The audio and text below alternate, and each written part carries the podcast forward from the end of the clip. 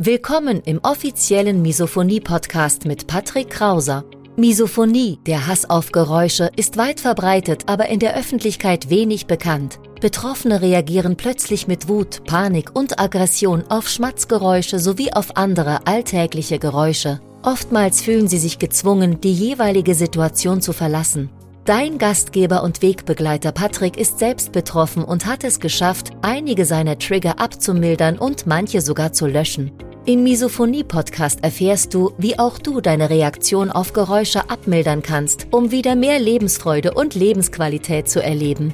Und jetzt viel Spaß mit dieser spannenden Podcast-Folge.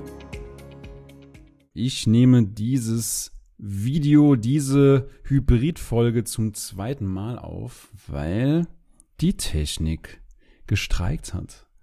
Und du merkst auch, dieses Video beziehungsweise diese Episode ist etwas anders. Ich habe mir überlegt, mal eine etwas freiere Folge zu produzieren. Das heißt keine Folien, sondern einfach reine Erzählung, eine Mischung aus Video und Podcast und deswegen du kannst auch gerne die Augen zumachen, hol dir einen Kaffee, mach die Augen zu, setz dich irgendwo gemütlich hin und lausche einfach mit.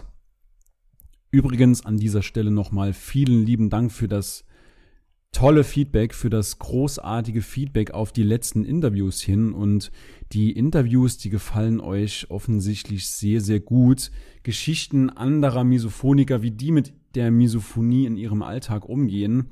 Und ich glaube, das Schöne daran auch ist, dass ihr erkennt, beziehungsweise auch ich, dass es anderen Menschen genauso geht.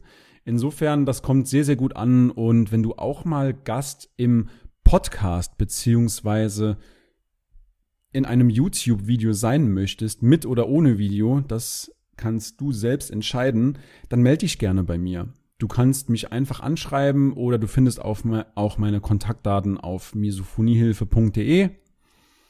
Und genug Intro, kommen wir zum Inhalt. Ich war die Woche spazieren in meinem Lieblingswald, habe dazu auch eine Instagram Story gemacht und beim Spazieren kommen mir immer wieder Ideen, was ich produzieren könnte, beziehungsweise auch, was ich thematisieren könnte. Und äh, genau so kam es auch zu dieser Folge heute. Mir ist der Gedanke gekommen, warum verlassen wir nicht gerne die Komfortzone, beziehungsweise warum macht es Menschen unheimlich schwer, beziehungsweise warum fällt es Menschen unheimlich schwer, über die Misophonie zu sprechen, sich, sich weiterzuentwickeln. Allgemein, das heißt, du siehst, dieses Thema ist nicht nur für Misophoniker interessant, sondern auch für alle Menschen. Deswegen leite dieses Video auch gerne weiter. Und ja, warum wir nicht gerne über die Misophonie sprechen, um mal dieses Beispiel aufzugreifen, das hat folgende Gründe. Zum einen, wir fühlen uns mit der Misophonie alleine. Wir gehen damit nicht gerne hausieren. Das ist auch kein Thema, womit man gerne hausieren geht. Das heißt, das offen nach außen trägt, obwohl das ein wahrer Gamechanger sein kann, wenn du mit diesem Thema nach außen gehst, wenn du dich deinen Angehörigen vor allem öffnest. Der zweite Grund ist, warum wir nicht gerne über die Misophonie sprechen, dass dieser Kampf für Verständnis und auch allgemein der Kampf gegen die Misophonie, gegen die Trigger, dass der unfassbar viel Energie kostet. Und es fällt uns einfach schwer darüber zu sprechen, weil wir als Mensch normalerweise immer den Weg des geringsten Widerstandes gehen wollen, Energie sparen wollen und wir machen uns damit auch angreifbar. Das heißt, es triggert auch gewissermaßen die Urangst des Menschen. Das heißt, wir fürchten den Ausschluss aus der Gruppe und wenn wir damals vor vielen, vielen Tausenden von Jahren aus der Gruppe ausgeschlossen wurden, dann hatte das meistens den sicheren Tod zur Folge. Und das ist bei uns Menschen immer noch sehr, sehr stark vertratet. Man kann dieses Beispiel beziehungsweise dieses Thema Angst vor Zurückweisung auch an Beispiel der Schule festmachen. Und zwar stell dir vor, damals vor etlichen von Jahren, als du noch in der Schule warst, Gruppenarbeit. Der Lehrer gab euch in der Gruppe, drei bis vier Personen, gab euch eine Aufgabe, die ihr in der Gruppe lösen solltet. Und dann sollte natürlich auch jemand das Ergebnis, also einer aus der Dreier-Vierer-Gruppe, sollte eben dieses Thema, diese Lösung von euch präsentieren. Und wenn es dir so geht wie fast jedem Menschen auf dieser Welt, dann wurde dir in diesem Moment heiß. Dein Puls ging sofort hoch. Du wurdest nervös, du hättest dich am liebsten so tief im Erdboden vergraben, dass du nicht mehr zu sehen bist. Und das einzige Ziel, bloß nicht präsentieren zu müssen. Bitte nicht ich und ein spannender Fakt am Rande. Ich habe mal irgendwo gelesen, dass die Angst vor einer öffentlichen Rede, also diese zu halten, dass diese Angst deutlich größer ist als die Angst vorm Tod. Und im Umkehrschluss heißt das dann, dass Menschen lieber sterben würden, als eine öffentliche Rede zu halten. Natürlich, wenn ich mal so in meinem Freundeskreis durchgehe, die Person, da gibt's natürlich auch den einen oder anderen, der vor sowas gar kein Problem hat, gar keine Probleme damit hat, eine öffentliche Rede zu halten. Aber generell viele Menschen scheuen sich davor, öffentliche Reden zu halten und würden tatsächlich lieber sterben. Zumindest auf Basis dieses Artikels, den ich gelesen habe. Und was ist hier der Hintergrund? Was ist der Hintergrund, wenn wir etwas Besonderes machen, in Anführungszeichen? Wir bieten eine Angriffsfläche. Das heißt, wir bewegen uns aus der Komfortzone raus, aus der Gruppe heraus und bieten dann für andere Zuschauer, für andere Zuhörer eine Angriffsfläche. Und das geht mir genauso mit der Misophoniehilfe. Das geht aber auch anderen Menschen so, die etwas präsentieren müssen, die irgendwelche Tabuthemen ansprechen müssen.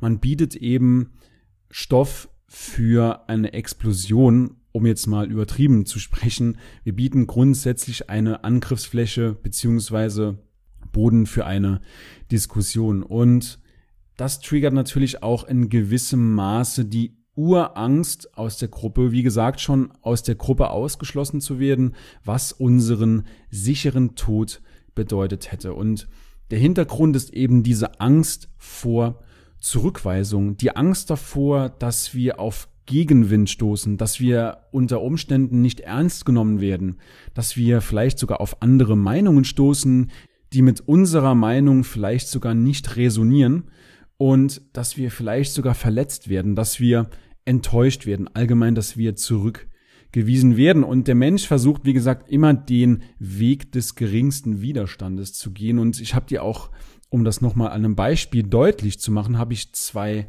Geschichten mitgebracht. Die erste Geschichte, es muss ungefähr, lass mich überlegen, 17, 18 Jahre her gewesen sein. Also mit, mit 18, 19. Ich war damals noch recht musikalisch und habe äh, regelmäßig Gitarre gespielt und habe mir dann auch mal den einen oder anderen Freund nach Hause eingeladen, um auch zu jammen. Das heißt, gemeinsam Gitarre zu spielen oder auch gemeinsam Bass und Gitarre zu spielen. Und das war natürlich auch von langer Hand geplant. Wochen im Voraus haben wir diesen Termin schon abgemacht. Das heißt, meine Familie musste, wusste Bescheid, mein Vater wusste auch Bescheid. Wobei ich noch ähm, sagen muss, ich muss noch erwähnen, dass mein Vater recht cholerisch angehaucht war. Das heißt, bei meinem Vater hat ein kleiner Funke gereicht und der ist sofort explodiert. Und wir haben damals dann, ich weiß es nicht, 10 Minuten, 15 Minuten Gitarre gespielt und plötzlich kommt mein Vater rein, schreit uns an, wir sollen doch bitte mit der Musik aufhören, weil er so gestresst war, weil es ihn genervt hat. Und ich muss sagen, so im Nachhinein, im Nachhinein betrachtet, war das für mich ein traumatisierendes Erlebnis tatsächlich, weil es hatte auch gleichzeitig zwei Probleme. Einerseits hat mir mein Vater in diesem Moment keine Anerkennung gegeben, weder für meine Hobbys, noch für meine Freunde, noch für meine Persönlichkeit. So hat es sich angefühlt. Und zum anderen habe ich mich natürlich auch vor meinem Freund in Grund und Boden geschämt. Das kannst du dir sicher vorstellen. Das war für mich eben doppelt hart. Die zweite Geschichte, Angst vor Zurückweisung, die ich dir mitgebracht habe, ist die Misophoniehilfe.